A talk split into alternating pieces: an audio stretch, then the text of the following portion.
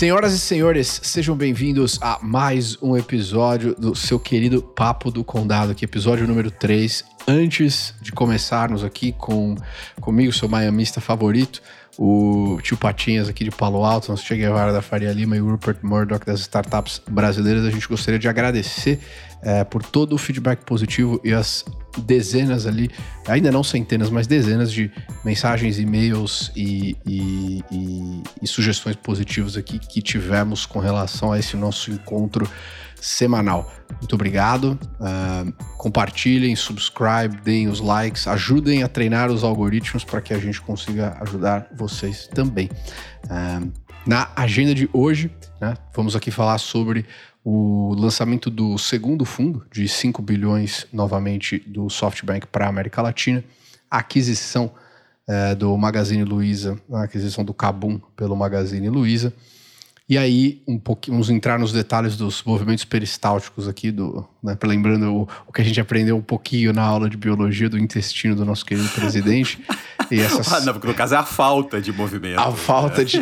A falta de As de entranhas do bolsonarismo. As... a, a, piadinha, a piadinha que estava circulando, não sei se vocês receberam, foi que ele falou na, naquela fatídica live, acho que duas semanas atrás, que ele estava cagando para a CPI e o pedido lá de esclarecimento feito pelo Omar Aziz. E aí a piadinha era que nem, nem essa promessa ele conseguiu cumprir, né? Porque ele falou que estava cagando e na verdade não estava, né? Então nem, nem essa promessa ele conseguiu cumprir. Cara, eu peço Vênia aqui porque é o seguinte, galera. O cara tá, o cara tá no hospital agora e vai passar por uma cirurgia. Eu quero ver se acontecer. Ou não, bate né? na madeira. Os filhos estão falando que não. Os filhos estão falando bate que não. Bate na tá madeira. Tá é, é, enfim, mas assim, eu quero, desejo muito que o, o, Bolsonaro se recupere de verdade para que ele possa depois ser processado por todos os crimes que ele está cometendo agora. Então, eu quero que você. Eu torço muito para sua saúde, viu, presidente? Fala o, o cara dos direitos humanos.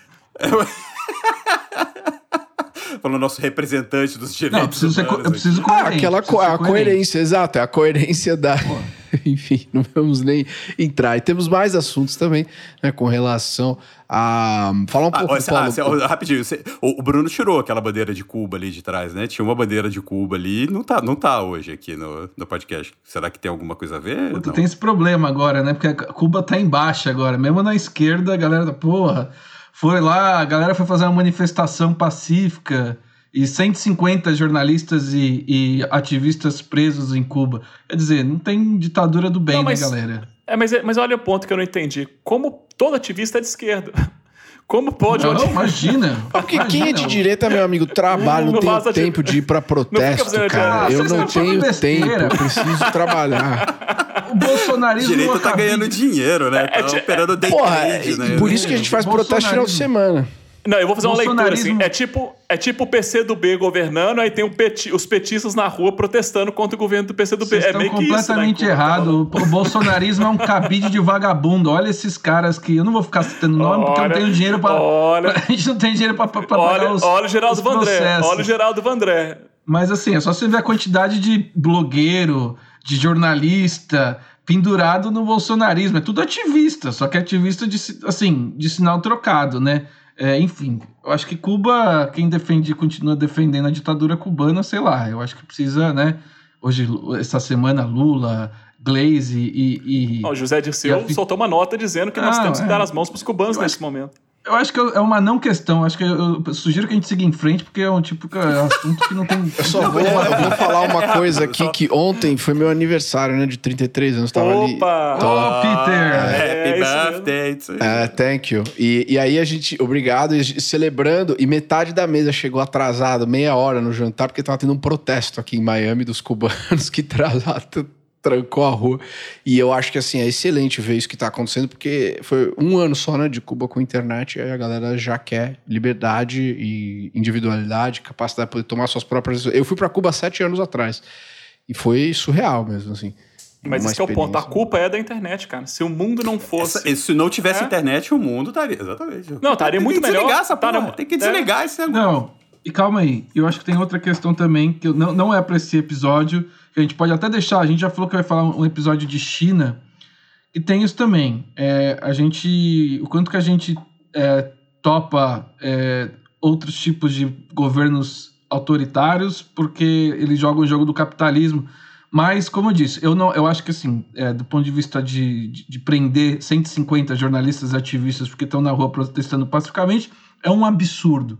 Mas eu acho que, como esse grupo aqui é um seleto grupo, a gente tem bastante assunto, eu, eu, eu, eu é, diria para a gente deixar para uma outra oportunidade, porque é um tema complexo e a gente precisa até dar uma boa estudada antes de sair falando as nossas groselhas habituais.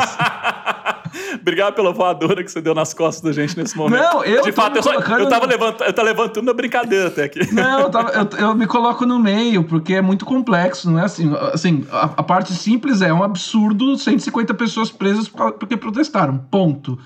Que, além disso, eu acho que é uma discussão mais complexa. Só isso que eu tô colocando. Entendeu? Se, não fosse aquele, se não fosse aquele maldito do Che Guevara deixando a Argentina de moto, cara, nada disso teria acontecido. Ah, e, aliás, Che Guevara, que estudava o soluço. né? Ele, ele, tem, ele tem uma tese de mestrado, doutorado, alguma coisa sobre o soluço. É, quando ele era médico, quando ele estava estudando e é, tal. É sério é, isso? É te... olha o sério. link, olha o link, olha o link. É, então, pois é, pois é. Vai, vai que as teorias de Che Guevara vão ser usadas na, na, na cirurgia de, de Jair Bolsonaro. Olha só, olha, de, olha a volta que eu, as voltas que o mundo dá. Interessante. No final, aqui tudo só temos. Vamos, o mundo vai melhorar com amor e empatia. We are all one. Temos que, que nos abraçar. Abrace uma árvore hoje. Mas, imagina. Se você não quiser abraçar uma árvore, tiver em Cuba e tiver acesso a umas armas, também seria uma boa, né? Pra você poder se defender e, da sua soberania individual. Por isso que a Second Amendment nos Estados Unidos é tão great. Mas vamos falar sobre o SoftBank. É. Fale por ali, si só. Ela foi lá na Inácio Pereira da Rocha e voltou, se deu um. Ah, demos essa, um esse, essa, essa, essa, essa, essa, essa não representa. Como é que é? Essa opinião não representa a opinião. O papo do, do condado dos integrantes do Não, representa só a minha, mas não tem problema. Mas enfim, eu acho que bem significativo e uh, eu, francamente, uh, sempre imaginei que a gente ia chegar nesse momento de volume de investimento em venture na América Latina. Eu nunca imaginei que fosse ser tão rápido. E eu acredito sim que ainda tem essas forças exógenas geopolíticas é, relacionadas a maiores dificuldades com relação ao que está acontecendo na China, com a quantidade de capital vindo para cá e uma aceleração enorme é, de várias é, tendências seculares que aumentaram o tamanho da oportunidade numa velocidade mais rápida por conta da, da pandemia. A gente vê em adoções de ciclos de tecnologia específicos no qual você tem às vezes pulos, né? Por exemplo, as pessoas que nunca tiveram dinheiro para comprar um PC na África e já começam com o celular, né? Lá atrás a M-Pesa no Quênia, como uma empresa de pagamentos super avançada, e esses leapfrogs vão acontecer em pelo menos umas 10 grandes indústrias na América Latina. Então a justificativa para tamanho investimento ela é totalmente cabível. Um, o que é interessante a gente analisar, tem muitos pontos né, aqui, mas um deles é que quando o SoftBank lançou, não o Latam Fund, mas o Vision Fund, antes de ter esse comprometimento long term com a América Latina, o tamanho do primeiro fundo né? deles né, é, era o dobro do tamanho da indústria inteira de venture. Eu me lembro claramente disso, que há três anos atrás era, o fundo era 100 bi e a indústria inteira tinha deployado 43 bi. Então eles eram um pouquinho mais do que o dobro. E aí você teve várias tendências enormes de resposta a isso.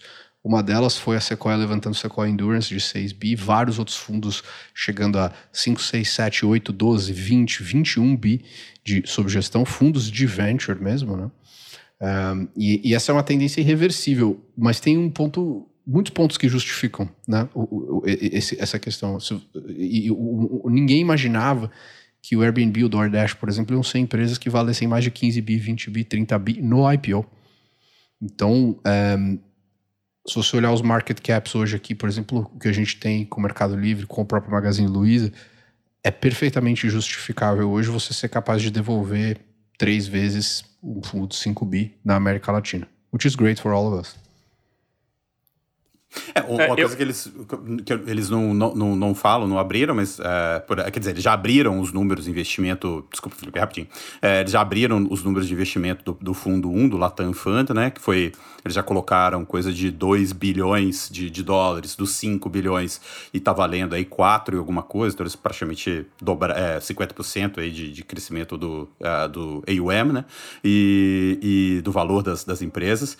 E eles só. Eu nunca. Não sei se vocês conhecem, mas eles nunca falaram dos 5 bilhões, o que, que seria follow-on e o que, que seria investimento inicial. Porque se você pensar nesses 5 bis desse Latam Fund 2, é, pela indústria de venture, tá certo, né? Dois anos, você fica ali investindo e tal, e agora, teoricamente, o resto do fundo seria para follow-on, né? Dos 60-40, 50-50 que normalmente é feito. Então não sei como é que. Não sei o que, que vocês conhecem aí do, de, de insider do, do, do Latam Fund para falar falar, mas o ciclo tá, tá certinho, né? Dois anos, levanta mais 5 bi, dobra, dobra a posse e tal. E também dobra a, a, a, a proteção de mercado, né? Porque Desde que eles chegaram aqui, eles foram os maiores criadores de, de unicórnios da, da região. Acho que de, de 10 unicórnios eles investiram em 6. Uh, ah, então o SoftBank é o unicorn breeder aí da, da, da, de Latam.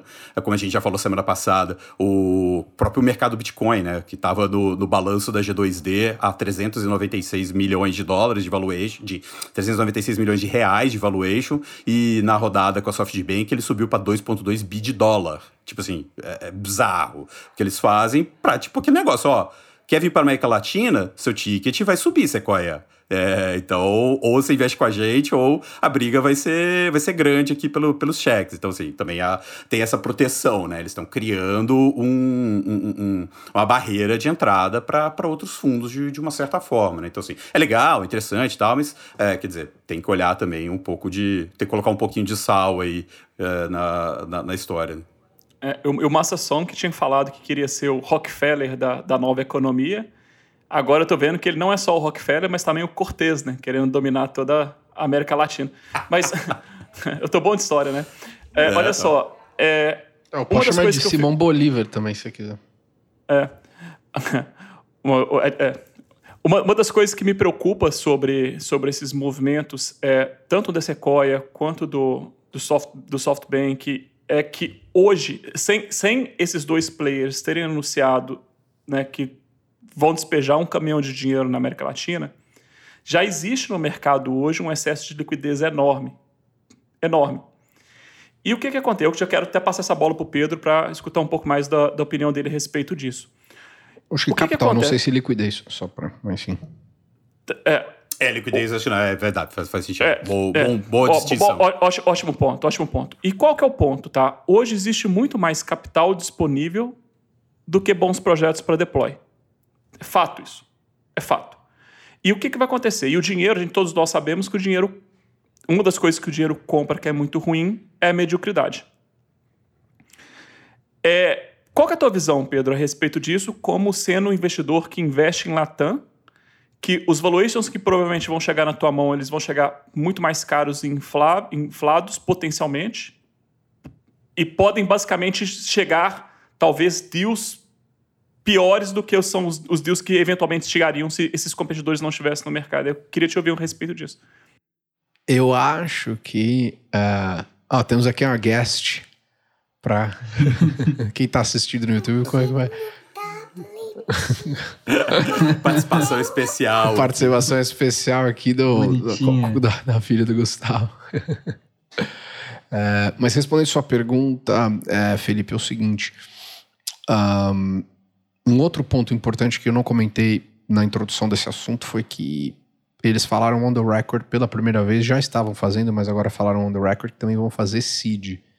E se você fizer a matemática do ponto de vista de ownership, capacidade de retorno tal, quer dizer, muito difícil você conseguir retornar um fundo de 5 bi fazendo seed, né? Porque não, vai, não tem humanos que foram fecundados suficientes nos vintages de anos para trazer esse retorno. Ou seja, a ideia mesmo para esse tamanho de AUM é dominar a porra toda. Não tem como você não construir um portfólio desse sem uh, falar que vai fazer seed é, com, essa, com, com um canhão desse, desse, desse tamanho. Então, é ter uma exposição a um basket, se eu tivesse que deployar esse 5 bi, né? É bom o suficiente para que você falou, tem um nível de que eu sei que não é horrível investir em muita coisa, para daí ser capaz de estar tá no frontline para pegar os, os winners é, o mais rápido possível.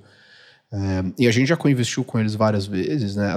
É, e a gente, quando eu digo eu individualmente em outros capítulos profissionais, e uh, a verdade é que você como founder tem que sempre querer construir opcionalidade dentro do seu cap table. Então não, isso não é uma opinião minha com relação a, a, um fundo ou outro, é mais a questão de que você tem que ser, é, né, você tem que manter a sua soberania individual de poder ter a excelência e a qualidade como fundador, tomar uma decisão para um próximo round para escolher com quem você quer partner. É, e, e, tem um outro ponto importante a ser discutido que é a questão de signal, né? Se você pegou um cheque de seed de um fundo que tem 5 bi e ele não liderou os próximos rounds, será que isso é um problema? Por quê? O que aconteceu? Né? É, então, é, eu fiquei surpreso, mas ao mesmo tempo eu achei interessante. Esse é um ponto, né? E um outro ponto interessante também é que assim, o SoftBank é um anchor investor de muitos fundos grandes, né? Kazek, Valor, é, Monax não pegou dinheiro deles, eu admiro e tiro o chapéu para eles com relação a isso. É, eu provavelmente estaria aberto a isso, né? então, assim, não é um problema, eu acredito, ter o SoftBank como seu investor, mas é interessante ver que eles são tão grandes, tem tanto capital, que eles estão jogando o jogo em todos os echelons agora, né? Bom, vamos começar a fazer esse podcast em japonês para ver se impacta o nosso amigo nessa ação. Pega. hum, agora, uma pergunta.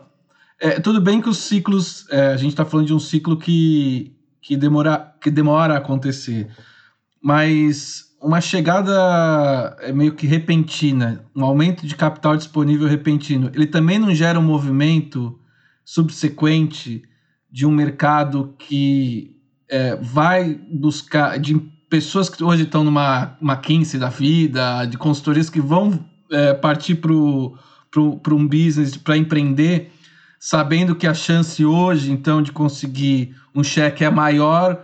É, às vezes eu tenho a impressão de que a gente viveu aquele primeiro movimento, eu não sei quantas ondas a gente está hoje no Brasil, mas eu lembro muito da, daquela onda assim, era consultor de próprio Vélez, outros, é, o, o, o Sérgio Fúrio é, e vários outros empreendedores que eram era galera de consultoria e que empreendia. Essas pessoas continuam lá, as necessidades, as dores do mercado, elas continuam, é, num, num, país como o Brasil, continuam é, é, aí e, e, são crescentes, né? É, e a minha dúvida é se isso também não gera uma corrida é, de novos empreendedores e quando você faz uma filtragem é, dentro da, da grande oferta que tem, você consegue também ter outros resultados que, não, que não viciados, medíocres, é, pelo, excesso de capital. Não sei se minha pergunta ficou clara, mas assim, daqui a seis meses, um ano, a gente não vai ter um, um bom excesso de, de empreendedores que não estavam nessa até três, quatro meses atrás?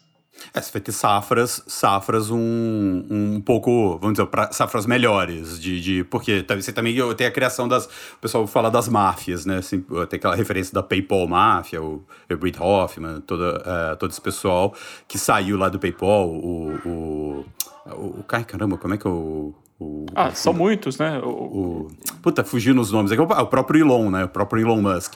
É, então você tem, os, aí você tem os caras que trabalharam nesse primeiro. Tem aquele primeiro ciclo dos fundadores uh, de consultoria, né? Como você está falando, que criou, deu certo. Aí ele empregou um monte de gente. Aí aquela, aquele pessoal que, tá, que esteve ali dentro, que ajudou nesse processo, sai e monta sua, e monta sua startup. E ao mesmo tempo, o cara que trabalha num concorrente, não sei o que, pô, esse cara, aqueles caras estão montando, esse cara está montando você gera um momentum, você gera uma, um estímulo, um interesse em, fazer. E sim, tendência é que você tenha negócios melhores e que, sei lá, daqui a 5, 10 anos, quando, as, quando esses, esses negócios que estão nascendo hoje maturarem, Aí você vai ter aquele, aquele cenário de você ter não só o Mercado Livre como maior empresa de empresa mais valorizada da América Latina, mas você vai ter mais 5, 6, 10, 20, uh, como você tem na, lá, lá nos Estados Unidos. Então, sim, essa é a tendência, mas eu acho que o, o Felipe tem um ponto interessante que é: será que esses caras são mesmo muito bons ou eles estão fazendo porque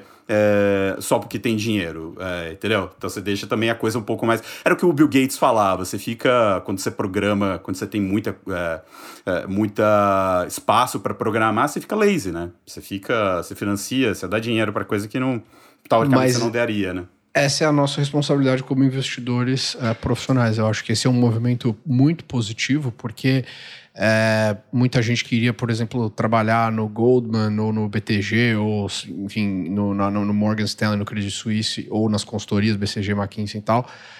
vão começar startups cada vez mais cedo e não acham que tem que passar por esse ciclo, né? E, e isso é muito bom. A gente começa a ver agora cada vez mais founders muito mais jovens no Brasil, entre 20 e 25 anos, e isso é bom pra caramba. Porque você, na boa, você ficar alugando suas horas para uma corporação multibilionária versus ter a sua própria empresa, assim, Pedro, faz todo sentido. É, eu, eu não vejo muito isso com os olhos, com esses olhos.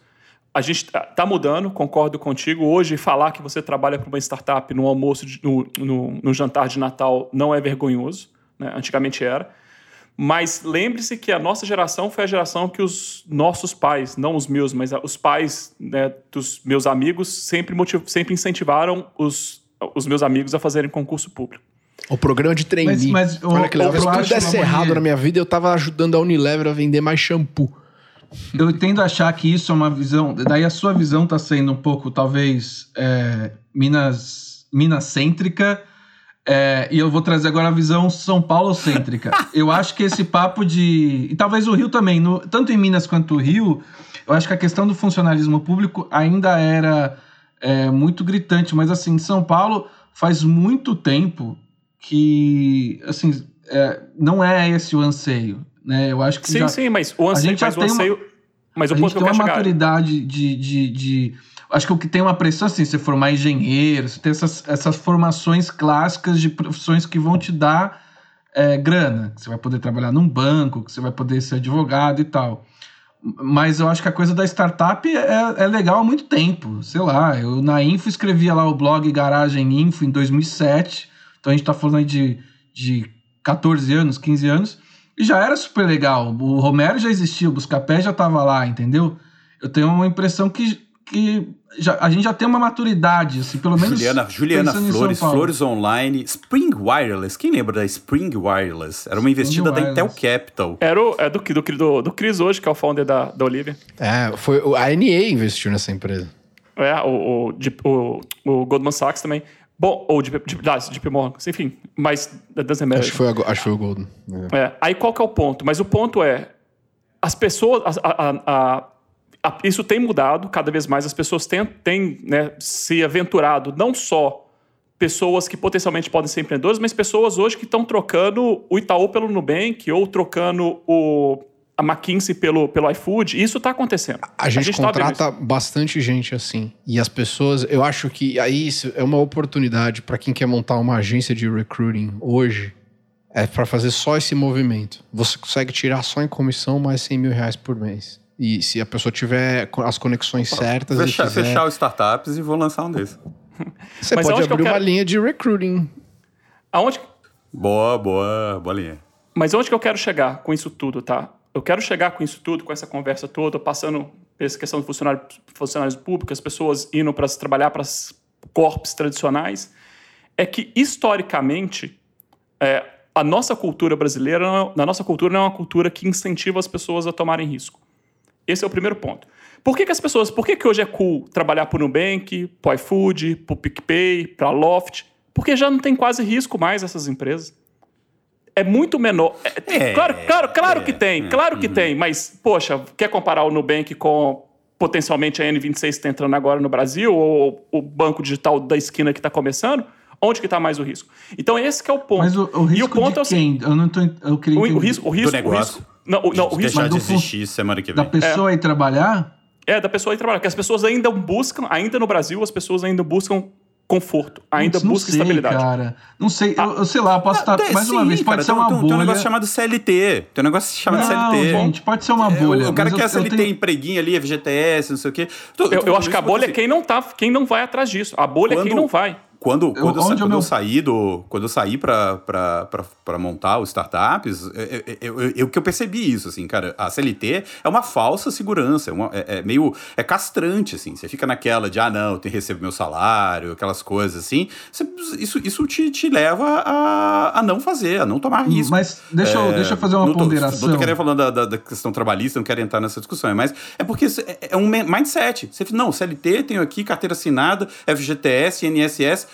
Beleza, ó. Tudo bem, eu acho que sim. É, então vamos separar. A mesma premissa vale para tá... os funcionários do Google hoje no Vale. A gente está falando, é a gente está falando do, de empreendedores, então pessoas que fazem um movimento para empreender e abrir startups. E aí eu acho que o risco é grande, obviamente, porque é um, você está abrindo uma empresa, você, você, não sabe quanto você vai ganhar direito, você vai, vai passar por rodada de captação, vai ter que ter uma puta de uma, uma noção de gestão para você tirar os, uma grana por mês para você pagar suas contas. Enfim, isso tem um, um lado de risco. Mas eu estava entendendo que vocês estavam falando da galera ir trabalhar nesses lugares e, e, e esses lugares não oferecerem ou oferecerem risco. Eu já acho que pelo menos dentro da minha bolha, quando a gente está pensando em qualquer startup, só você entrar no LinkedIn, eu tenho contratado, é, no último ano eu acabei contratando várias pessoas de comunicação.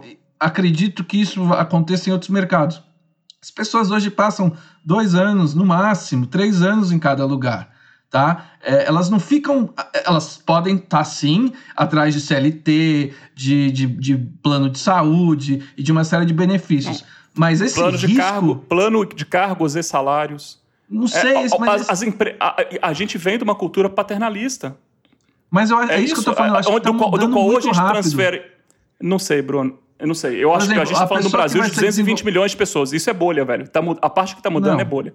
A gente está falando é bolha, do mercado de. Tá... A gente está falando. Gente, a gente está falando de, uma, de um é, tá, A gente está falando da bolha, ok, tá, tá bom. É, a gente tá falando da bolha. Óbvio que eu não tô falando do, da pessoa que trabalha no Carrefour, lá, no estoquista. Eu tô falando de quem trabalha em startups, que era isso o ponto que vocês estavam trazendo.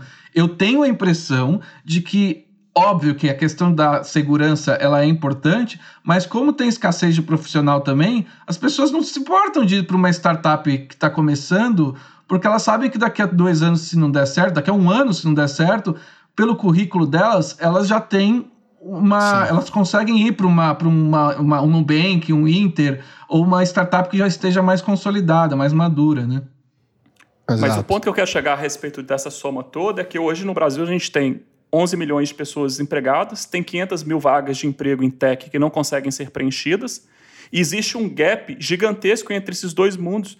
E o ponto é que, quando a gente está falando de profissionais de tech que está em falta no mercado, quando a gente vai para um, um, um funil ainda mais baixo, ainda falta founders, faltam bons projetos, faltam hum, pessoas com visão a, de execução. A Tribe, por exemplo, e é, é, é, uma, é, uma, startup que cobre esse gap. Eu acho que assim, por, tem uma das missões mais interessantes. Não, não sou, infelizmente, né, é, não, não, não sou investor. Uh, o Matheus é um founder genial. Ah, mas a própria a semana da semana passada que a gente que a gente falou que ia falar e acabou não falando, é a, a Gama Academy sendo comprada pela Anima, né? é. né? A Anima olhando, o grupo, um grande grupo educacional, olhando para isso e falando, ó, tem coisa aí, né? É, Bruno, você Só um disclaimer falando? que eu acho que vale a pena falar que eu, a, a Tribe, eu sou assessor de imprensa da Tribe, porque eu trabalho numa assessoria de imprensa, então que bom que o Pedro falou, mas é isso aí, só queria deixar, não, não tem nada combinado aqui. Pedro, depois você me manda aquele. Não, não é product placement, né? Tribe, Tribe patrocina nosso podcast. Ajudar depois a nossa causa, companheiro. Um... Vai ser um prazer. Os irmãos ai, em Cuba. Ai. Não, mas eu gostaria de ver um mais as pessoas no Brasil tomando risco. Pedro e morou um aqui, aspecto. sabe, mora aqui nos Estados Unidos, sabe como é a cultura do risco aqui nos Estados Unidos. Mas eu, eu acho, que, eu acho que isso está mudando, essa questão do risco, eu acho que tá, as pessoas estão tão, tão percebendo um pouco mais essa, é, nesse, ah, nesse sentido. E na assim, boa, isso está mudando. Você vai fazer uma carreira numa empresa que não é a sua, não faz sentido. Assim, não é todo mundo que nasceu para ser founder, mas assim, a grandíssima maioria hoje percebe que assim, você consegue mudar a tua vida para sempre trabalhando muito bem. Às vezes até mais tempo do que, do que o esperado, mas olha lá atrás, hoje os founders da Kabum estão numa situação financeira completamente diferente da que eles estavam há 10, 15 anos atrás. Mérito deles. 3, 3, 3 bi, né? E meio, caramba. É bizarro, né? É, é, bom, é, uma, né? é, uma, vez receita, uma vez receita, né? É, eles venderam ano passado 3,5 e venderam a empresa por, por um, que pode chegar a 3,5. Então, Sim. eles venderam praticamente uma vez receita. Não, eu acho incrível. Eles, acho que era talvez o quarto maior e-commerce, né? Do, do, era um e-commerce grande, mas que não era super uh, popular em alguns, em alguns casos. Não, eu me lembro. É... Já. Desculpa, Pedro. Falar.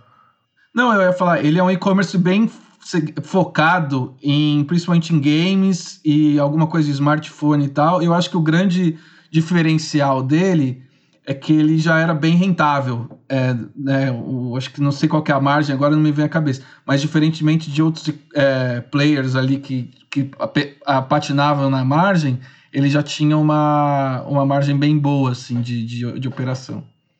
Tá, excelente. Eu acho que tem uma empresa que sabe fazer e-commerce com altíssima qualidade é o pessoal da, da, da Magazine Luiza.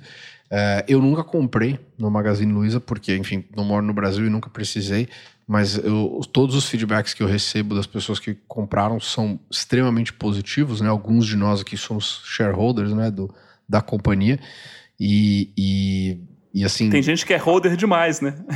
A...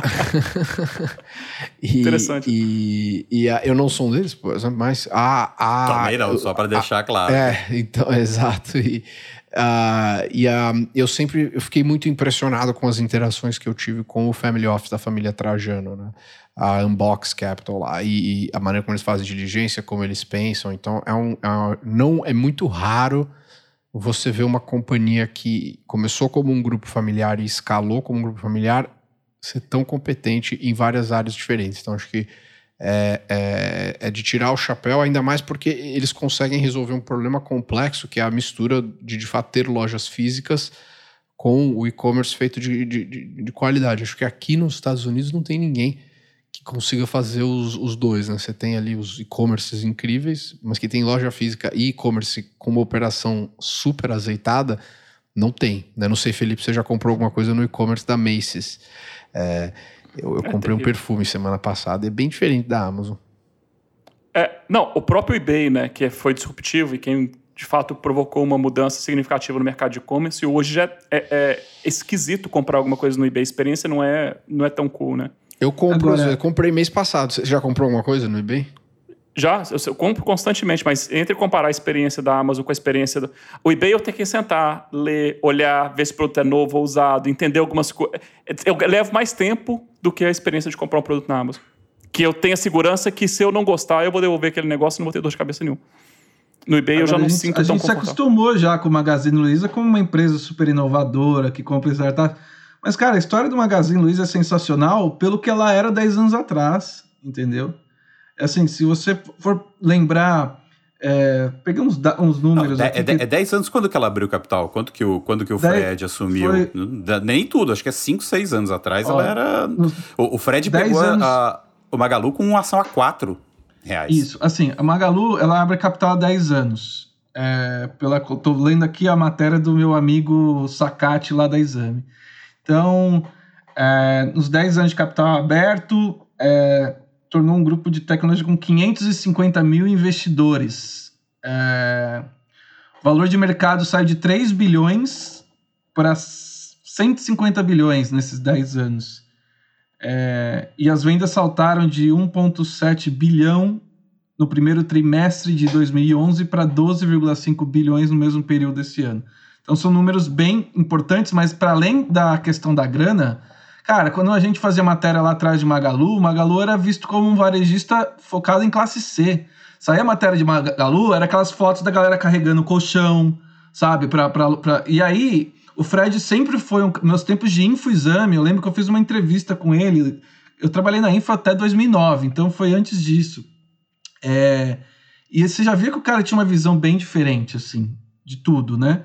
E eu acho que o, o, mais incrível dessa história toda é como é que eles fizeram a transformação digital, Luiza Labs, e montaram toda aquela, aquela estrutura, né? E que culminou hoje numa, numa empresa que está comprando, são, são 20 aquisições, né? e está comprando principalmente, comprou o Jovem Nerd, né? Kabum. Conteúdo, te, comprando conteúdo. Tecnologia, tecnologia, conteúdo e, é. e, e, e, varejo, né? Mais, mais venda, mais receita, né? O Kabum tem um time de, de game que é bem. Parece que eles estavam montando um time de, pra, pra, de jogos super competitivo. Essa parte, infelizmente, eu não entendo. Mas, enfim, eu acho que o legal disso tudo é, é que é um puta de um case de uma empresa que se, se reinventou em muito pouco tempo. É, os acionistas do Magalu que estavam lá atrás são muito felizes hoje. Quem ficou é isso que Não, eu, ia, eu ia falar, fazer exatamente essa brincadeira. Tem aquele negócio de, ah, se você tivesse comprado uma ação da Apple, ao invés de ter comprado um iPhone, você teria tanto, não sei o quê. Se você tivesse comprado a ação do Magalu há 10 anos, ao invés de comprar uma chinela havaiana, quanto que você teria hoje, né? Então, né, ó, a beleza, ó o capitalismo brasileiro se fortalecendo aí, né? Excelente. Agora, o movimento, esse movimento da Magalu é interessante, né? Porque o e-commerce hoje no Brasil, ele tá, ele tá ficando cada vez mais competitivo, porque você tem a Magalu jogando esse world class game Você tem o Mercado Livre também, jogando um jogo incrível. E aí você vem, você, aí você tem os mais tradicionais, né? Que é o a B2W, Via Varejo, enfim, com, com as marcas deles. E esse e, e, e ainda um potencial para abrir e soltar que é impressionante. É impressionante. Se a gente olhar a penetração do, do e-commerce no Brasil, ainda ela é, ela é ridícula. 6%. Assim, né? assim então... como Assim como, eu não sei se vocês sabem, assim como a penetração do e-commerce aqui nos Estados Unidos, ela é pequena também. A Amazon não é o maior varejista dos Estados Unidos. É Walmart, ela é o maior né? e-commerce. O maior varejista é o Walmart. Então é, é impressionante. Walmart, é. é. Maior, é, é impression... Walmart é a maior empresa do mundo, né? É, então é impressionante o potencial que tem ainda de, de, né, de mercado a ser explorado pra, por essas empresas. E é, muito, eu fico mais entusiasmado ainda de ver como essas empresas estão se articulando, cada um do seu jeito, cada um da sua maneira, com estratégias diferentes para ganhar esse mercado. Então, o teu número do, da Mastercard, só para dar o contexto aqui, que o, o e-commerce no Brasil era 5% do, do varejo como um todo, né? Então, varejo offline, vamos dizer assim, ainda, 95, ainda era 95% do. A gente fala muito, cresce, cresce, cresce, mas o online era só 5% do varejo, uh, do varejo uh, antes da pandemia. Durante a pandemia, uh, na fase mais crítica, chegou a 11% e a estimativa aí é que está entre 6% e 7%. Então você deu uma, deu uma estilingada, depois volta, esta, estabiliza aí num, num 6%, 7%. Ou seja, nada. é muito e pequeno. É países... É, é, é grande, mas ainda é muito pequeno, né? Na entrevista e as novas do... têm. Ah, vai lá, vai lá. Não, na entrevista para Exame, o Roberto Rodrigues, que é diretor executivo financeiro do Magalu, falou sobre essa questão do share, da oportunidade, e daí ele não diz exatamente quais os países, mas você tem vários países hoje que você tem 30% de, de participação de e-commerce. Então, assim, que, querendo dizer que tem uma, uma, um caminho a ser percorrido é, muito grande. Muito embora o Magalu tenha é, esteja com uma estratégia também forte de lojas físicas. Fez o desembarque lá no Rio de Janeiro com mais de 50 lojas físicas de uma vez, fez um barulho em cima disso. É, enfim, é, acho bem interessante o ponto. E só um último dado: é, foram 20 aquisições nos últimos 12 meses. Magalu, todas financiadas com recursos próprios originados na fonte de forte geração de caixa operacional da companhia. Essa é, mas essa é a primeira vez que eles, né, eles vão emitir novas ações e de fato vão Isso, fazer um fundraising. E agora vai pra... ter um follow, follow on. É. Exato. Bom, perfeito. Acho que o, nós estamos só no começo. Eu acho que essa é a parte mais interessante do. do, do a minha provocação para vocês era essa. Na verdade, acho que a pauta mais. A conversa, discussão mais legal é para onde o Magalu tá olhando. Assim? Eu, eu sei que eles já vêm com o discurso do Super App há um tempo e tal. Mas o futuro, essa coisa de você virar um WeChat da vida, ou, é, faz sentido para o Brasil? Qual que, que, que vocês acham? Faz, é, já, já, já se chama RAP vai, e tá. E... É, o Pedro, Pedro faz o disclaimer, Pedro. Faz o disclaimer. Totalmente biased. Por favor. Por eu, favor. Sou, não, eu sou investidor, exato, é isso. Pois é. Pronto, já respondi a sua pergunta. Podia trazer a RAP para patrocinar esse programa. É, né? Chegar umas pizzas aqui agora. Imagina. O, é... é... falar em pizza, né? Bom, mas, olha, olha que interessante, né? Um dos. O, já que o Bruno já falou dessa questão do, do super apps e essa inspiração da China. É, o ah, Fred peraí, fala só, isso só, eu, só, eu só ia falar o um negócio do super app. Cara, só existe um, um super app no mundo, se chama WeChat. O resto é tudo para os serviços agregados. Desculpa, eu, eu não gosto desse negócio. Ah, eu sou você um super app, você um super app. Não. Só, nem na China o Alibaba conseguiu fazer um super app. Só existe um super app na, no mundo que é o WeChat. É assim, tipo, você tá fazendo um ecossistema, um negócio assim. Eu não gosto muito a, de ficar usando na, esse. A Grab na Ásia. Um, não, PayTM, deve, PayTM, é, PayTM na Índia. na, acho que... Eu acho que é, eu, eu, vou, eu vou respeitosamente discordar dessa. dessa é, eu também. E eu acho que o ponto é o seguinte: primeiro você constrói o ecossistema para depois você construir o super app. Eu acho que esse é o ponto. E foi o que o WeChat fez, né? Primeiro você constrói o ecossistema, porque senão você constrói. Se você construir um, um, um, um, né, um super app que ali por trás é um castelo de cartas para segurar os serviços, pô, ali, né, né, então acho que o, que o que a Magazine Luiza está fazendo é justamente isso. É, e, e, quando a gente está falando na visão do super app, quem está na frente, poxa, você pega o Mercado Livre e olha, as, olha o ecossistema em torno do Mercado Livre, né? O que que tem? E olha a, a Magalu, o que, que ela está se juntando.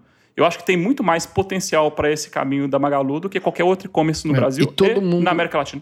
todo mundo ali vai entrar em food delivery, né? Inevitável. Magazine Todo mundo- Luiza, Não, o Magalu, Magalu já Livre, comprou já. dois, né? Já comprou Não. dois. E, né? e aí eu quero, e o meu ponto que eu ia falar é o seguinte: para você ser um super app de altíssima qualidade, tem que começar por food delivery. É, porque dá mais é tal. exatamente. E aí, Eu então, acho que tem que tu- começar. Eu acho que tem que começar pelo financeiro. Por transações financeiras. Mas é que, é que transação financeira é difícil Oh. você trazer recorrência, né? O uso constante. Comida você come três vezes por dia, que é o Fabrício Bloise da Mobile vive falando isso. Comida você come três vezes por dia. Então você, você tem ali um, um estímulo para entrar. O serviço financeiro, você tem que Menos ter uma em Cuba. conta Foi bom. Oi? de graça essa, né? Essa foi. de graça. o que aconteceu? Eu falei que menos em Cuba. Não, por exemplo, a, a gente, eu brinquei no começo que não teve notícia do Nubank essa semana, mas na verdade teve. Eles lançaram hoje pagamento de contas dentro do cartão de crédito. É, tem vários bancos que permitem fazer isso, mas eles te cobram uma taxa absurda. Acho que coisa de 20, 15, 20 reais para você pagar um boleto com cartão de crédito. E o Nubank lançou essa funcionalidade hoje. Essa funcionalidade que é o, o fundamental, o pagamento de conta numa, no, no, num banco, é, é, ter esse, esse uso frequente, tipo débito automático, essas coisas, é, é fundamental para você trazer o cara para vir. Hoje, o que, que acontece? Tem, sei lá, o Nubank tem 40 milhões de, de usuários, lá, aquele número deles, mas tem uma, galera ali que tá usando o Banco do Brasil, tá usando o Itaú, tá usando o Bradesco. Então, como que você vai seduzir esse cara para usar na- a, o- a conta do, da- do Magalu ali como serviço financeiro? Você tem que ter tudo que um banco tem. Então, isso é complicado, demora para você construir e atrair. A- o, o food, teoricamente, é mais, mais fácil. Tanto que, por exemplo, o iFood domina o, o- mercado brasileiro no- do- em termos de do- ali na competição com o Rap, porque ele começou em food, ele tem muito mais frequência, tem muito mais amplitude. Agora, quando vai para quando vai para outros serviços, que é o que o iFood está fazendo, aí ele bate com o Rap. Né? O, o Rap está em 11 categorias e o iFood está descendo para outras categorias agora. Aí os caras, aí a briga ali é mais é mais, mais de frente porque não tem essa dominância. Né? Uber, bom exemplo disso também. Eu acho que um exemplo que, de uma certa forma, eh, Felipe, invalida talvez a sua, a sua tese, é o, o Square, né? Que comprou o caviar tentando fazer isso, depois revendeu ele pro Nordeste, né? Porque não conseguiram, de fato, fazer essa, essa integração. Se você me perguntar, talvez a oportunidade que exista para começar sendo um super app via pagamentos é com essa digitalização dos menus via QR Code, que é surpreendente. Isso aqui é uma, tangente, mas a- os, os restaurantes tinham uma oportunidade nas mãos agora de transformar a experiência, de voltar a jantar e almoçar num restaurante de uma forma mágica, né? Eu já vou fazer quase, fazer quase dois meses e meio que eu não uso uma máscara. E assim, é, os menus voltaram a serem os menus de papel, tudo bem, porque é mais eficiente, mesmo que é que nem a troca de um cartão de visitas, né? Até você abrir o celular e destravar e o, o, o, o menu carregar. Mas tem uma coisa que, para mim, eu adoraria continuar com os menus digitais. Se eu pudesse fazer o pedido sem ter que falar com o garçom. E aí eu peço e alguém vem, alguém me traz a, a comida, eu não sou interrompido, não tem aquele cerimonial. Para alguns tipos de dining experience isso funciona e eu já pago a conta, não antes de pedir, né? Porque até lembra, Felipe, a gente juntou naquele restaurante lá em Palo Alto que tinha que comprar antes de chegar. Aí a experiência é ruim. Mas se você puder fazer o check-out, ser tudo muito bem organizado com o seu celular, você comanda a experiência por ali, é, num app que é rápido, responsivo, às vezes não precisa de conectividade, porque você renderiza uma série de arquivos offline, isso sim seria transformador. E aí você consegue fazer um, um, um, um app incrível, porque ontem também, por exemplo, era uma mesa relativamente grande, eu, eu paguei a conta, mas assim, pra gente também não ficar naquela Tá situação rico, hein? ter. Putz, Seu, seu, seu aniversário, você Quando, paga a conta? quando É, eu saí, quando eu de com o colocar Pedro, isso, eu paguei a quando eu saía com o Mas eu Pedro, não paguei- tinha esse boi, não. É, tal. Bom, é. Enfim, e aí a gente, pra não ter aquela situação de você ter 200 mil pessoas, tal, algumas pessoas me mandaram um Square Cash depois, mas assim, essa é uma experiência que tá aí pra ser totalmente dominada, né? E não tem ninguém fazendo isso. Aí talvez essa premissa Agora, que você é, falou só Felipe, antes- ela seja verdade. Só antes de pular no, pro próximo tópico, tô imaginando o tio Patinhas de Palo Alto revoltado no restaurante. Como assim? Vou me cobrar antes de receber a comida? Nem sei se eu vou, né? Nem dá pra pedir Nem desconto depois.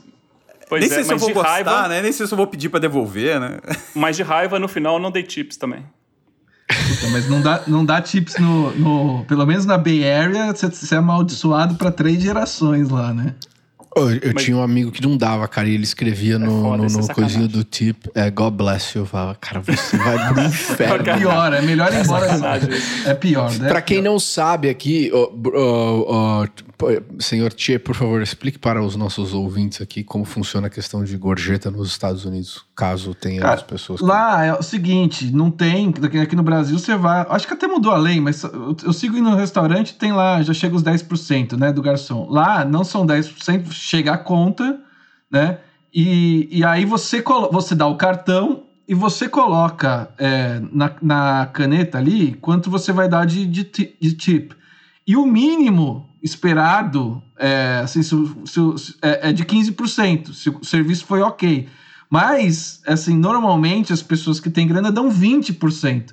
Então, assim, quando você ganha em real e tá em dólar, isso quer dizer que quando você vai tomar um show, a sua conta aumenta consideravelmente. Então, muito brasileiro vai lá e dá um, um baile na tip, mas é considerado uma ofensa. Assim, não tô nem. Não, porque a pessoa não ganha sal... é um salário, salário base e o salário são O salário dela é ridículo, é. em alguns casos tem... é só aquilo mesmo, né? É, não, o que tava. É. A lei aqui, lei aqui no Brasil que mudou, que você tá falando, é que os estabelecimentos comerciais estavam se, se apoderando da tip. Você dava lá os 10% e o cara e, e o estabelecimento não repassava pro, pro garçom, que teoricamente esse 10% é para ir direto para quem te, te atendeu, né? Aqui não. O cara tava se apropriando do, daquele dinheiro, tava, quer dizer, tava cobrando 10% a mais, na, na, na, na, verdade, né? E uma coisa curiosa do, desse negócio lá do, das tips nos Estados Unidos é que você bota o valor e o cara passa depois que você passou o cartão, né? depois. né? A, a pessoa usa seu cartão sei, cara, isso, isso eu acho muito louco, assim, essa coisa de brasileiro, de ter que trazer a maquininha para você ver o cara passando o cartão ali, e você simplesmente dá, passa, dá, passa, entrega o cartão na mão de uma pessoa, depois a pessoa ainda coloca uma cobrança no seu cartão sem você estar tá presente. Isso, isso é muito louco, assim, para nossa cabeça insegura, né? Tá mudando. Uh, tem especialmente uma empresa fazendo um IPO ano que vem chamada Toast, é, é back pela Bessemer. Tem algumas pessoas estão fazendo essa transformação digital do POS na mesa e aí tá começando a acontecer o que a gente vê no Brasil. O pessoal que traz mais a maquininha, você põe a senha, né? Mas ele traz também um, um iPad lá já com o chip você assina na, na, frente, aquele momento de pressão, né? Porque não só o cara olha para você ele tá com o, o, o, tablet ali na sua frente, mas os seus amigos vão olhar quando você tá colocando da gorjeta também. Então é interessante essa dinâmica é, social. E um segundo ponto né, dessa tangente enorme de chips aqui é que em Miami, por conta dessa questão da cultura latina, que é a capital do wealth Latin American, né? É, tem lugar que cobra chip já incluído e tem lugar que não cobra, porque não deveriam receber dos colombianos, venezuelanos, brasileiros, argentinos, enfim. É, mas... Só, só, uma curiosidade, eu ouvi uma vez, não sei, os ouvintes aí mais instruídos podem confirmar ou não, mas ouvi uma vez que a história da maquininha sem fio é uma invenção brasileira. Uh, essa maquininha carregar e trazer na mesa, isso é uma coisa inventada no Bra made in Brasil, a confirmar. Very nice. Bom, vamos falar aqui, lembrando as nossas aulas de biologia, dos movimentos peristálticos. Eu acho que o Brasil. Falando em comissão, rachadinha, coisas escuras, né? em 10%, 10%, um dólar a mais por dose, né? Então, tipo, aí a gente entra no assunto. É, assim, quando eu vi, eu não acompanhei tudo e eu acho que o ciclo de notícias está tão espetacular, né? Que, que, que assim, é, é, do, do, ponto de vista de entretenimento, né? Não necessariamente de ser factual ou, ou ter um, um, um, sei lá, um, é, um quoi, meio Reuters, eu só de, vou te informar e você que toma a sua decisão. Mas que loucura isso, né? Ah, o presidente é, tá cagando, mas não consegue cagar, né? Eu achei que você, você ia ter um tom um pouco mais. eu acho singelo. Às vezes, ele que gosta tanto de citar a Bíblia, que para mim é um livro muito importante, né? Deus também tem senso de humor. Não, é outra piadinha que era exatamente essa. O brasileiro se surpreende por Bolsonaro não conseguir fazer merda, né? É, tem essa também. Mas assim, que ele melhore, né? Enfim, acho que todo mundo é. aqui merece a vida. Isso é um primeiro ponto para deixar claro aqui. Mas que é engraçado, é engraçado. A vida é aquilo. Eu defendo que esse cara, meu, fique excelente de saúde para ele poder depois é, ser julgado e aí a justiça que vai, vai dizer se ele está certo ou não. Eu acho que está errado em tudo que ele fez, é, principalmente em relação a essa pandemia. Mas eu acho que o mais o que eu acho interessante também é que o mercado cagou. O que ele não conseguiu, o mercado fez para ele. O cara tá lá, foi internado, ambulância, Globo News cobrindo a ambulância lá de cima. É... Daí, assim, ele tá correndo risco, até onde eu sei, não. É mas, assim, é, não deixa de ser uma coisa delicada e tal. E o Mourão foi lá pro Peru, sabe? Daí o, daí o Brasil, né? Daí o Lira, que seria o terceiro, porque é presidente da Câmara. Não pode. Não né? pode assumir. Processado. Porque ele tem processo. Então é o Pacheco. Daí se o Pacheco acontecer alguma coisa com o Pacheco, acabou.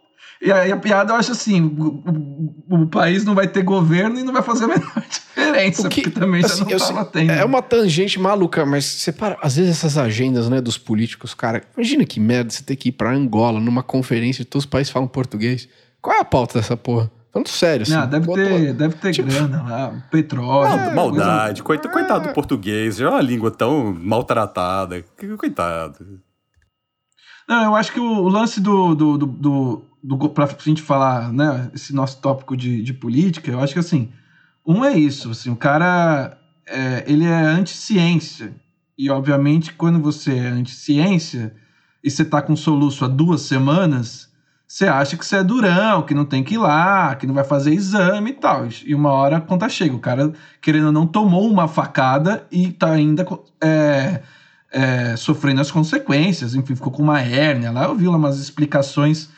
É, ele precisa se cuidar, né? Coisa que ele não faz. Tipo, eu não vejo o Bolsonaro, ah, vamos lá, se cuida, fazendo exercício pelo contrário. usando do churrasco indestrutível. É, você pega a cara dele antes das eleições e agora, o bicho realmente Bom, até aí o Obama também, o antes e depois do Obama. Não, bem, todos os, os todos, todos eles, é, né? FHC, pega o Papa. Papa. O Papa é impressionante, é. já é velhinho quando assume, mas pouco tempo depois está muito mais judiado, assim. Esses cargos, porra, a pressão. O Papa está mais judiado, isso é muito bom.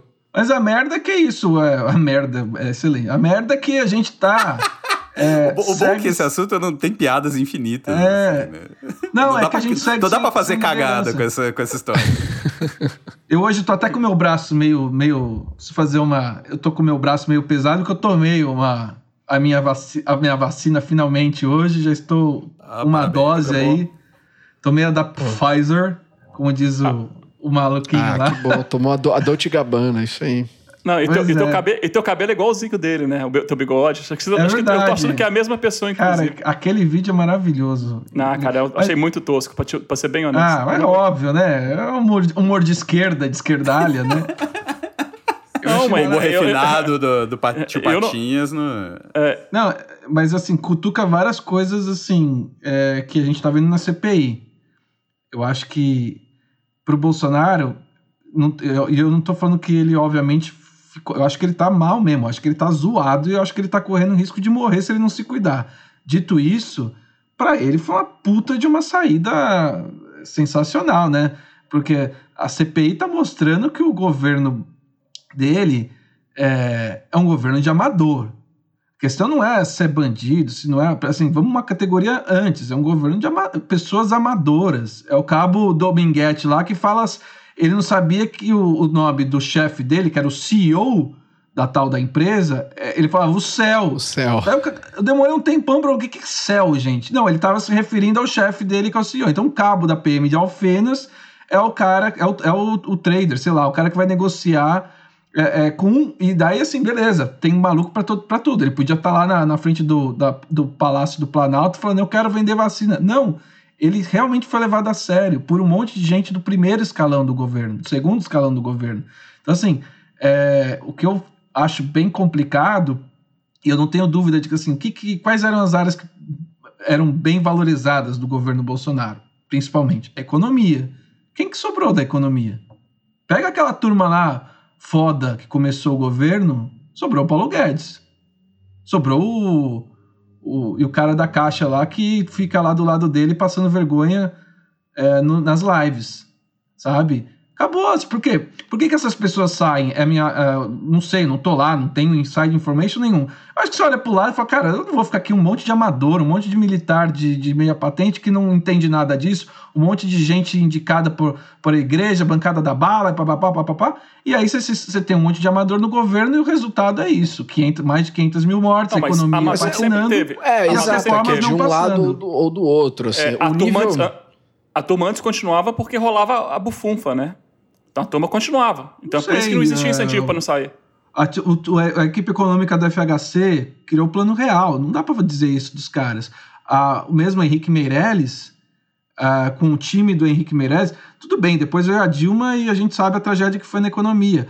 Mas eu, não, eu acho que assim, a corrupção era pesada. A gente tem gerente, gerente a galera da Petrobras é de roubar, devolveu 200 tem milhões. treinamento desde a década de 30 da escola de Frankfurt. É uma missão é. global pela causa.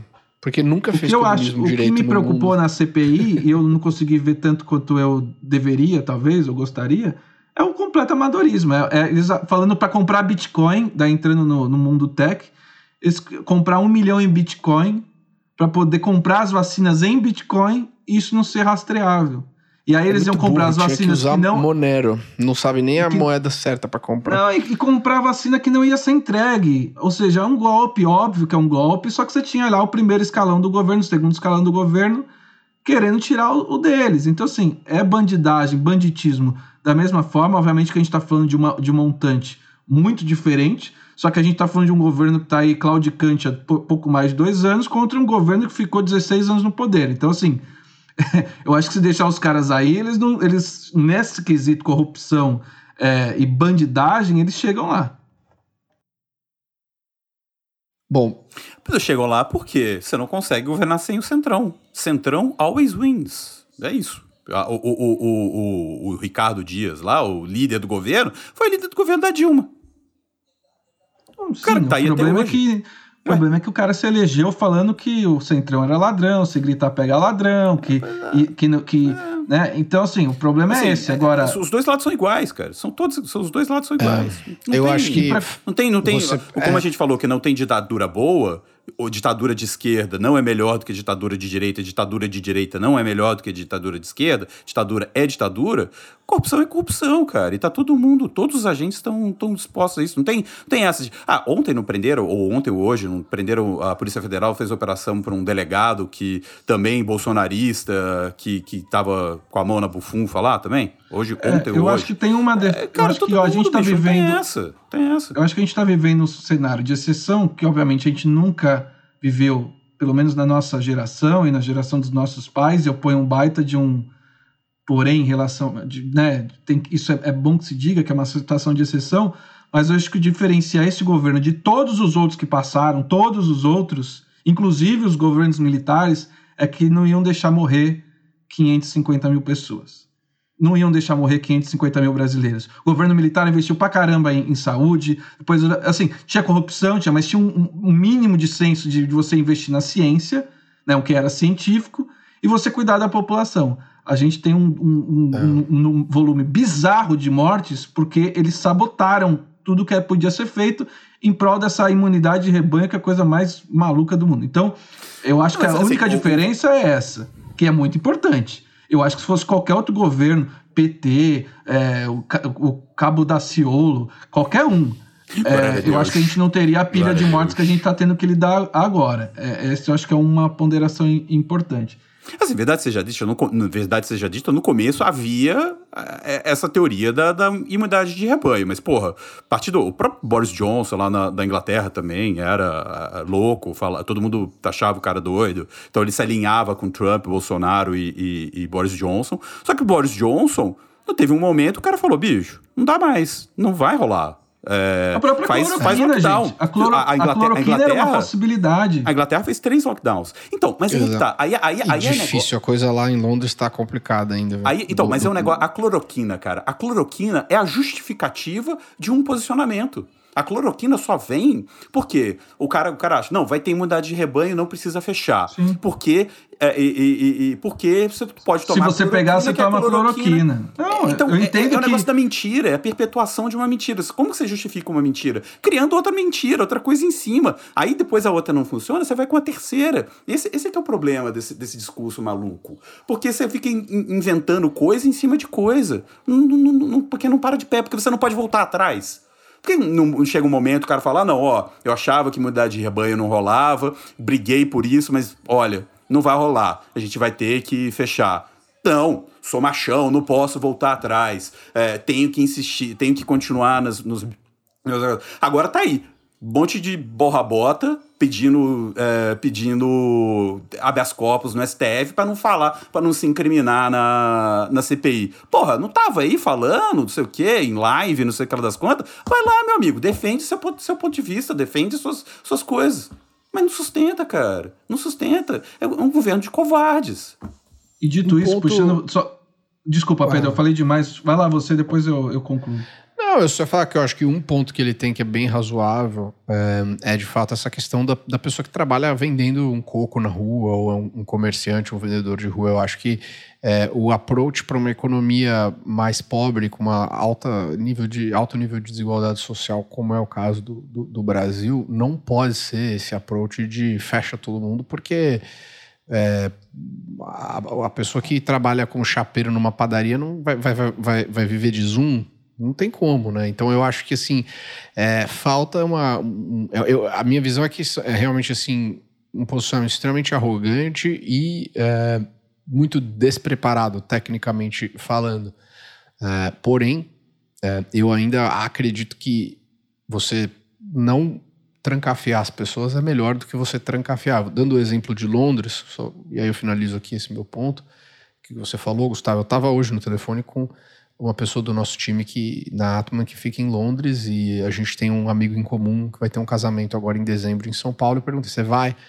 Ele falou: "Cara, eu não sei porque se eu voltar, o nível de lockdown lá quando você sai do país e volta, você tem que ficar 14 dias num hotel e você tem 15 minutos de direito de sol por dia." E vem alguém te acompanhar para tomar sol. E se você tem que ainda prisão. pagar o hotel, o Estado não paga. Cara, que que é isso? E você está falando. Isso é Beijing? Isso é Beijing? Isso, Beijing não, isso é em Londres. Isso 2020? é o Reino Unido, cara. Entendeu? É isso, é o Reino Unido.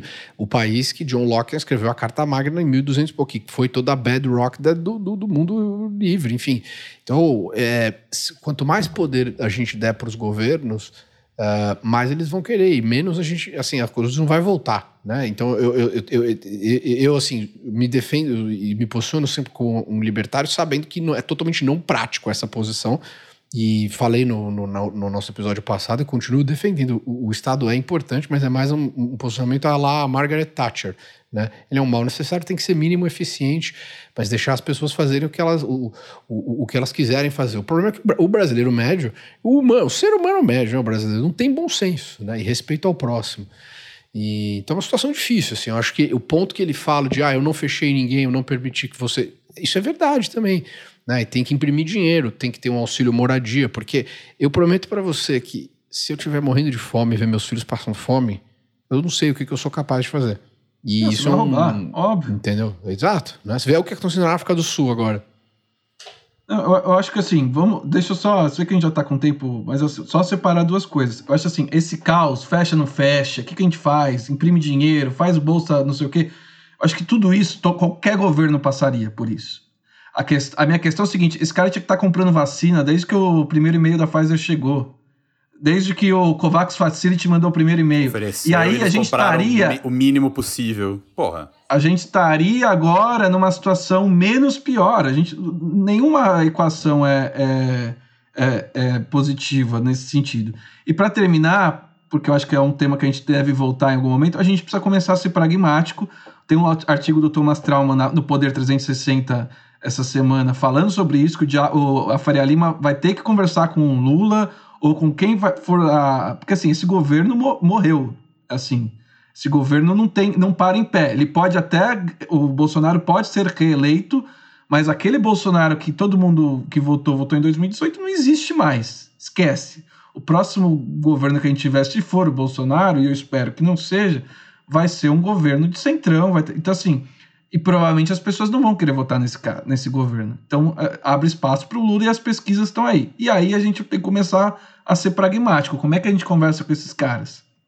Né? Eu, eu acho que, que Lula... não, não, dá, não dá, não dá para eliminar o risco de, de, de ameaça à democracia, cara. Não dá a corda esticou com a, com a menção do Aziz, a, a, a, a, a provocação do Aziz ao exército ali, aquela carta, e tem um mal-estar tem uma coisa, tem, tem uma coisa, tem uma nuvem no ar. É, eu, sei lá, eu espero que não, mas eu não, eu não, não descartaria uma ruptura. Não, não descarta. Eu quero só acreditar Não que eles vão botar. isso. eles vão- Pouquíssimo provável. Não dá pra descartar. Mas- Mas, não dá pra descartar, cara. Você tem que colocar. Tem que, isso tem que estar no modelo. Isso tem que estar no modelo. Não, vai estar no modelo, mas vai- é um governo de amador. Vão botar o cabo Meninguete pra fazer o golpe, entendeu? É por isso que eu acho que não vai dar certo. Não por falta de vontade. Eu acho que eles não têm capacidade nem pra isso, sabe? Então, eu- nesse sentido, eu fico até um pouco mais tranquilo, porque eles são amadores. Né? Eles são É, Mas ele amadores. tem, ele, tem a, ele tem a polícia militar, ele tem o exército, tá, tá, tá Bruno. sentido. Então, assim, existe Eu- eu esse, prometo- esse risco existe. Eu prometo te visitar no, no asilo em Paris, no, no Exílio. Exílio. Não, mas não, ele vai, vai, Não, vai morar Paris, com você aí Paris é caro. Paris é caro Ah. pra caramba. Eu vou pro Uruguai lá, tudo legalizado. é, Ah, excelente, senhores. Prazer inenarrável, como sempre, mais uma semana aqui. Nós estamos juntos. Até semana que vem. E muito obrigado aí a quem nos acompanhou. Valeu. Muito Valeu, obrigado. gente. Boa semana. Valeu, pessoal. Boa semana.